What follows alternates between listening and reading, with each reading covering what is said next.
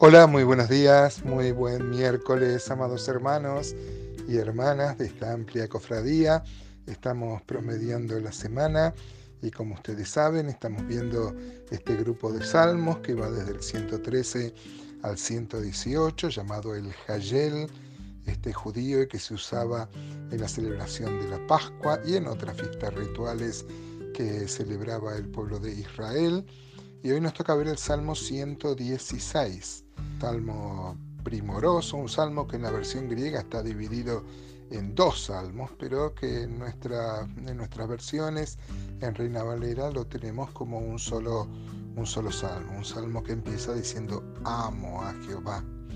Y verdaderamente, hermanos, uno abre el salmo, abre la palabra y se encuentra con esta expresión que debería ser nuestra oración diaria, nuestro nuestro testificar diario, amo a Jehová.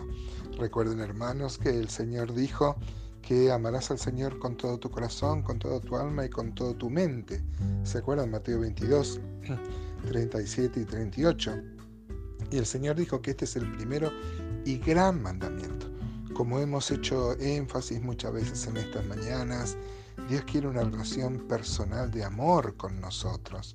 Él no es como un patrón de una fábrica, de, un comercio que quiere nuestras manos para que trabajemos. Eh, yo trabajé 30 años en una fábrica y a mi patrón no le importaba qué pensaba yo de él, lo que le importaba que yo produzca. Dios no es así, Dios quiere una relación de amor primero este es maravilloso, hermano. El primer y más grande mandamiento no es ser maestro de escuela dominical, que por supuesto esto es una virtud muy grande, servir en cualquier área ministerial de la iglesia, gloria a Dios si tenemos este privilegio, sino el primer y más grande mandamiento es amar a Dios por sobre todas las cosas. Así que vamos a leer, hermanos, este salmo este, que he citado también por el apóstol Pablo este, parece todo el salmo constituirse un salmo de acción de gracias por alguien que ha sido liberado de la muerte. Por eso el apóstol Pablo, en una situación donde se siente en peligro de muerte, cita este salmo. Es fácil alabar a Dios, es fácil animarnos unos a otros, alabar a Dios cuando somos salvados de situaciones agónicas, situaciones en las que experimentamos la zozobra. Eh, aún así, hermanos, debemos aprender que todo sufrimiento, toda dificultad que uno pase en la vida, toda adversidad que uno pasa en la vida, si uno ama a Dios, es algo que nos va a ayudar a bien por más que no lo entendamos ahora. Así que acompáñenme, vamos a leer entonces Salmo 116, dice, amo a Jehová, pues ha oído mi voz y mis súplicas porque inclinado a mí su oído, por tanto le invocaré en todos mis días. Me rodearon ligaduras de muerte, me encontraron las angustias del Seol, angustia y dolor había yo hallado. Seguramente el salmista eh, está pensando lo que relata 2 Samuel 22, 5 al 6, ¿no? que dice, me rodearon ondas de muerte y torre de perversidad me atemorizaron. Ligaduras del Seol me rodearon y tendieron sobre mí lazos de muerte. Yo no sé, hermano, cómo o hermana, cómo te agarra este salmo, cómo llega a tu vida y a tu corazón en esta mañana del día miércoles. A lo mejor estás pasando por una gran dificultad, a lo mejor una enfermedad o la cercanía de la muerte, el asedio de la muerte o de la idea de la muerte circunda tu vida. Déjame decirte que eh, si uno ama a Dios, como decíamos al comienzo, todas las cosas nos ayudan a bien. El apóstol Pablo nos da este principio bíblico, que es un principio de vida, hermanos, que nos hace ver todo diferente. Este no es un consuelo para ingenuos, en absoluto. Es la confianza, el descansar en las promesas de Dios. Versículo 4 dice, el Salmo 116, entonces invoqué el nombre de Jehová diciendo, oh Jehová, libra mi alma. Clemente Jehová y justo, sí, misericordioso es nuestro Dios. Jehová guarda los sencillos. Estaba yo postrado y me salvó. El versículo 7 dice, vuelve, oh alma mía, a tu reposo, porque Jehová te ha hecho bien, pues tú has librado mi alma de la muerte, mis ojos de lágrimas y mis pies de rebalar.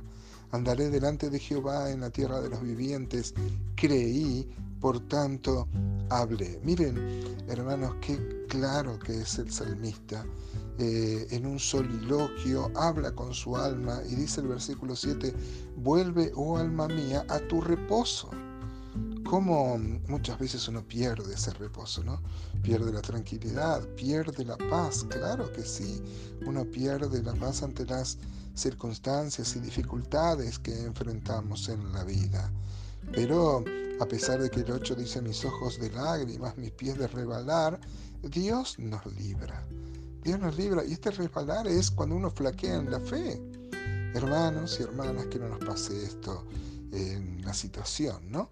El apóstol Pablo cita este versículo, el versículo 10, en 2 Corintios 4:13, donde dice, pero teniendo el mismo espíritu de fe, conforme a lo que está escrito, creí, por lo cual eh, hablé, nosotros también creemos, por lo cual también hablamos.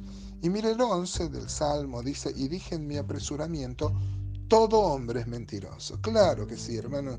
Si comparamos la fidelidad de Dios, la verdad de Dios, con cualquier discurso humano, siempre el hombre sale perdidoso, porque este, dice, por ejemplo, Romanos 3.4, seguramente usted está pensando en este salmo, dice, en este, perdón, en, este, en esta cita de Romanos, dice, de ninguna manera, antes bien sea Dios veraz y todo hombre mentiroso, como está escrito, para que sea justificado en tus palabras y venzas cuando fueres juzgado.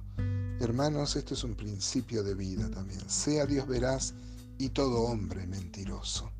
Eh, todos los mensajes que escuchamos somos bombardeados por mensajes a través de los medios, a través de las personas que nos circundan, que nos hablan.